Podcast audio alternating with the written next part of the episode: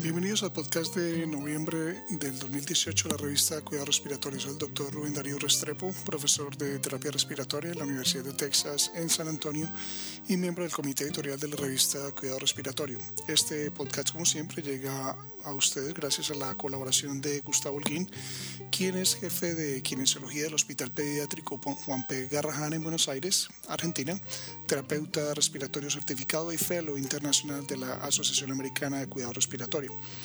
Igualmente agradecemos a Rodrigo Armejeria, terapeuta respiratorio certificado de la Unidad de Paciente Crítico Pediatría de la Universidad Católica de Chile. Y finalmente a Diana Marcela Restrepo Cerrato, terapeuta respiratoria certificada de la Universidad Santiago de, Chile y eh, de Cali y profesora de laboratorio del programa de terapia respiratoria de St. Philip's College aquí en San Antonio, Texas. Este es el resumen de este mes. La terapia domiciliaria con oxígeno para sujetos con EPOC continúa siendo prescrita basada en estudios con cerca de 40 años de antigüedad usando tecnología establecida. La introducción de ofertas competitivas para la terapia con oxígeno es quizá el cambio más significativo en la cadena de suministro en décadas. Almutar y colaboradores exploraron las perspectivas de los pacientes para la terapia con oxígeno domiciliario usando análisis cualitativo de una encuesta abierta con más de 300 sujetos. Ellos reportaron aspectos significativos por parte de los usuarios relacionados a movilidad, peso de los dispositivos y capacidad de los mismos para cumplir sus requerimientos. Los respondedores reportaron que la movilidad fue desalentada por las características físicas y las características de desempeño de los cilindros y concentradores. Jacobs y Garvey proporcionan un editorial conmovedor sobre el nuevo proceso de licitación competitiva y sobre cómo el sistema prioriza a los proveedores, no a los pacientes. Destaca la importancia de que los proveedores de atención de salud se centren en las necesidades del paciente y comprendan el proceso desde la prescripción hasta la colocación de estos dispositivos. El SDRA permanece siendo un síndrome complejo con exceso de mortalidad en la unidad de cuidado intensivo. La implementación temprana de ventilación protectora pulmonar y la restricción de la FIO2 podrían modificar la incidencia y severidad. Yadav y colaboradores describieron el uso de biomarcadores para predecir el SDRA luego de una intervención quirúrgica. Estos sujetos representan una corte única donde los biomarcadores e intervenciones pueden ser estudiadas. Ellos reportaron que la desregulación de la coagulación, inflamación e injuria epitelial son características fisiopatológicas tempranas del SDRA postoperatorio. Santiago y colaboradores opinan que estos marcadores podrían ser útiles en la predicción del SDRA postoperatorio y modificar la terapia para reducir la injuria. También sugieren que el SDRA postoperatorio y postraumático podrían ser diferentes en fisiopatología que el SDRA debido a su sepsis o diagnóstico médico. Belani y colaboradores describieron la medición de la actividad eléctrica diafragmática, EADI, usando electromiografía de superficie. Monitorizaron un número de variables tradicionales en sujetos ventilados con tres niveles de presión de soporte y encontraron que las mediciones de EAD fueron estimaciones confiables de la presión muscular. Estos hallazgos podrían permitir el uso de una señal de superficie para controlar el ventilador y evitar la intubación esofágica. En la editorial que acompaña este artículo, Kashmarek y otros alaban este avance potencial, pero advierten de las eventuales complicaciones a superar para su uso como la obesidad. Por otro lado, Burasa y colaboradores evaluaron el trabajo respiratorio en voluntarios normales mientras respiraban por una máscara de gas con un filtro CBRN. Ellos demostraron aumentos significativos en los índices de esfuerzo respiratorio en un 30 a 60%, lo cual fue fácilmente sobrepasado por los voluntarios sanos. El intercambio gaseoso no, no cambia, se confía en el sistema del CBRN es en un buen número de circunstancias. El impacto en sujetos con enfermedad pulmonar debería ser considerado. Harb y colegas evaluaron la entrega de salbutamol con un dosis de un inhalador de dosis medida y nebulizador de malla durante la ventilación no invasiva en un grupo de sujetos con EPOC. Ellos compararon el impacto de la entrega preliminar por un nebulizador un inhalador de dosis medida seguido de la entrega por parte del nebulizador de malla usando diferentes espaciadores.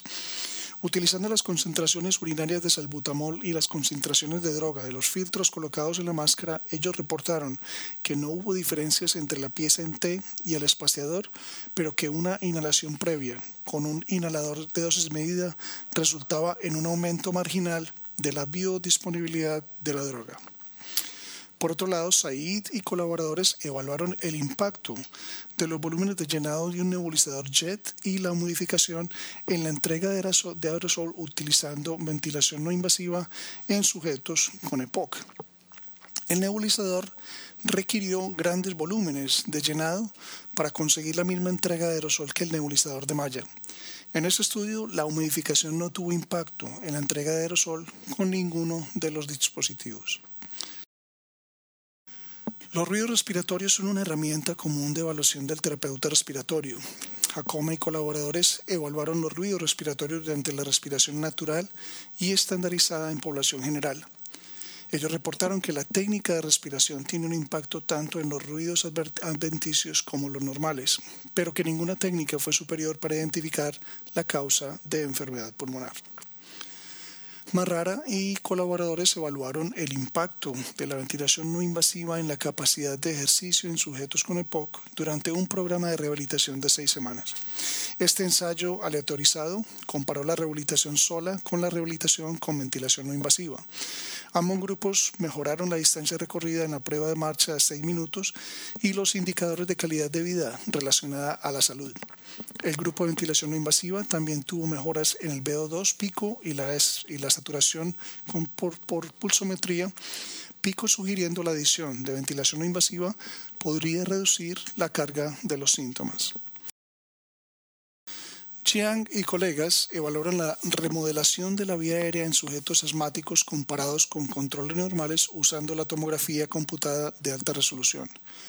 Ellos reportaron que la remodelación de la vía aérea en asma es más importante en vías aéreas distales y en los bronquios lobares bajos. Estos hallazgos tienen implicaciones en el manejo del asma. Por otro lado, Kant y otros evaluaron el manitol nebulizado en sujetos con fibrosis pulmonar idiopática. El manitol es usado con interferón inhalado, pero puede causar broncoespasmo y tos.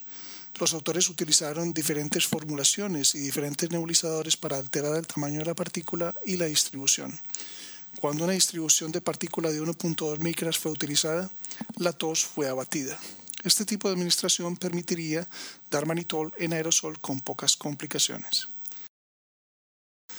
La introducción de eventos asociados al ventilador para seguir las infecciones respiratorias ha derivado en algunos malentendidos generalizados. Chao y colaboradores evaluaron el uso del balance de fluido para identificar edema pulmonar en sujetos con eventos asociados al ventilador. Ellos revisaron retrospectivamente los registros de datos con respecto a condiciones asociadas al ventilador, infecciones relacionadas a complicaciones del ventilador, posible neumonía asociada al ventilador y neumonía asociada al ventilador. Ellos reportaron que el balance de fluidos, fluidos podría ser útil en la identificación de estos eventos relacionados a edema pulmonar versus unas infecciones relacionadas a complicaciones del ventilador. Finalmente, la ultrasonografía portátil al lado de la cama del enfermo ha tenido una variedad de usos potenciales. Fuso y colegas nos entregan una revisión narrativa del mediastino y los potenciales usos en medicina clínica. Sompe Jung y otros nos entregan una revisión sistemática discutiendo la posición del cuerpo y el movimiento de la caja torácica en adultos normales. Ellos sugieren que los cambios en la posición del cuerpo podrán tener algún efecto en los movimientos de la caja costal y el abdomen, resultando en variaciones del volumen pulmonar, los cuales necesitan ser interpretados con precaución. Los esperamos el próximo mes.